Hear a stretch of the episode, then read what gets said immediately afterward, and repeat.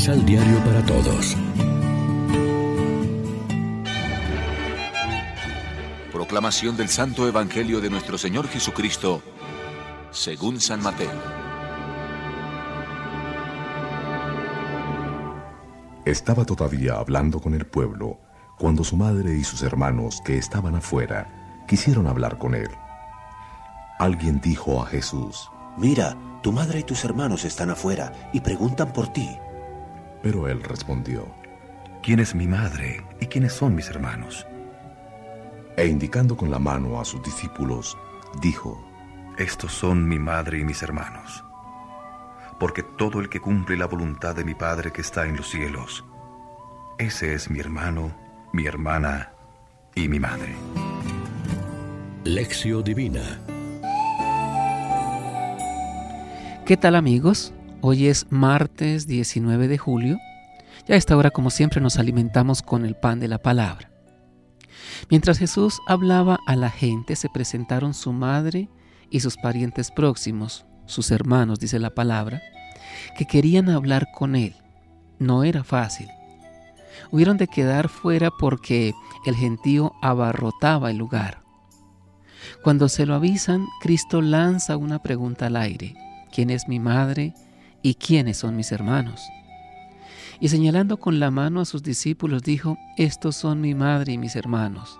El que cumple la voluntad de mi Padre del cielo, ese es mi hermano y mi hermana y mi madre. Todo el que pretenda pertenecerle, seguir su ejemplo y entrar en el ámbito de su verdadera familia debe, como Jesús, establecer una prioridad de opciones en que la primacía la ostente el cumplimiento de la voluntad de Dios en su vida.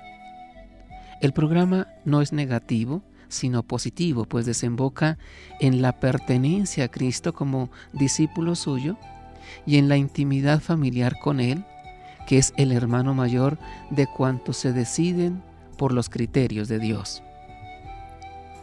Ser cristiano significa revestirse de Cristo y tener sus mismos sentimientos, criterios y actitudes.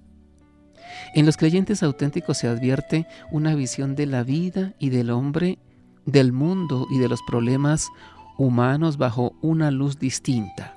Es su fe.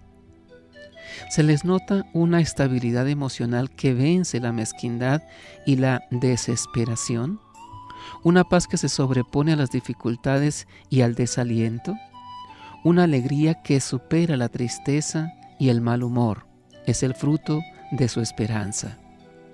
Y sobre todo lo más atrayente de su talante es la apertura a los demás, la aceptación de todos sin discriminación, la servicialidad y el compartir con los demás sus bienes, su tiempo y su persona, en especial con quien más lo necesita es su vivencia del amor cristiano. Reflexionemos. Hemos aprovechado el mensaje de la palabra de Dios para crecer en la experiencia del amor y del perdón gratuito de Dios. Oremos juntos. Gracias Señor. Queremos tener tus mismos sentimientos mostrando el talante propio del discípulo. Fe robusta, esperanza alegre, y amor encendido a Dios y a los hermanos. Manténnos siempre en la oración y en contacto contigo. Amén. María, Reina de los Apóstoles, ruega por nosotros.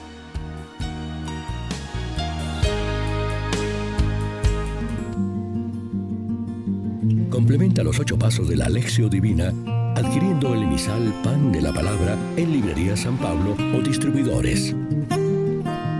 Más información www.sanpablo.co. Pan de la palabra. Vive la reflexión.